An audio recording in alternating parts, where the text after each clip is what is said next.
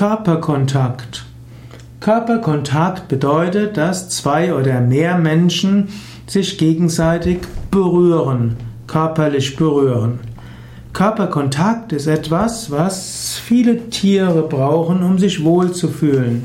Insbesondere Tiere, die in Herden, in Gruppen leben, brauchen Körperkontakt. Sie halten ihre ja, Gemeinschaft auch zusammen, indem sie sich gegenseitig berühren.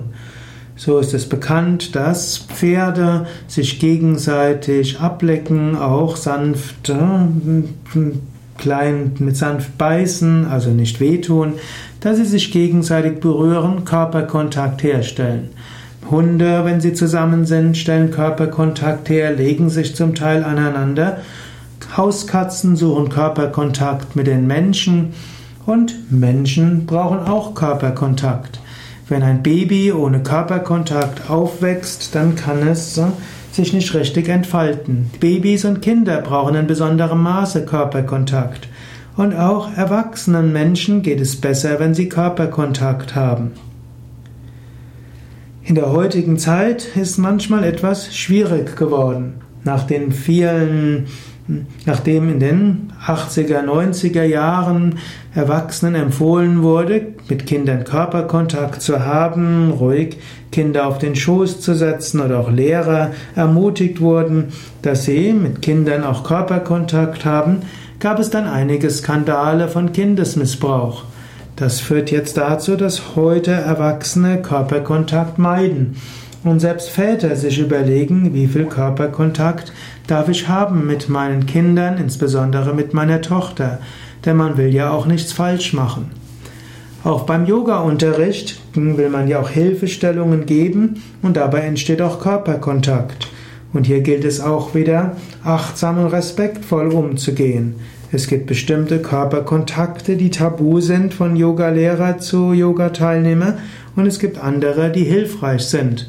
Und wenn man merkt, dass ein Teilnehmer keinen Körperkontakt haben will, dann sollte man auch darauf verzichten. Denn es gibt Menschen, die haben im Kontext von Körperkontakt schon schlimme Erfahrungen gemacht. Aber andererseits Menschen können entspannen, wenn sie sanft berührt werden. Wenn man der Vorwärtsbeuge zum Beispiel dem anderen sanft den unteren Rücken berührt, kommt plötzlich eine Entspannung. Wenn man jemandem hilft, in den Schulterstand zu kommen, dann geht das viel leichter.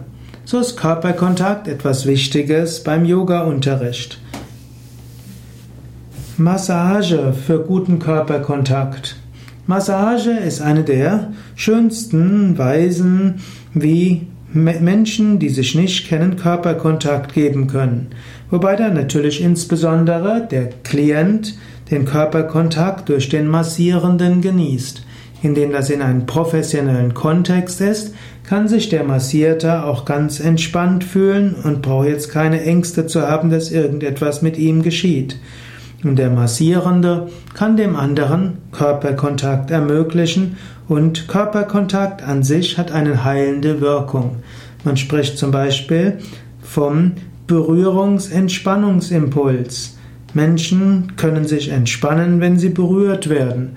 Es werden verschiedene endomorphine Stoffe ausgeschüttet, wenn sie berührt werden. So kann Massage schon allein durch Berührung heilend wirken.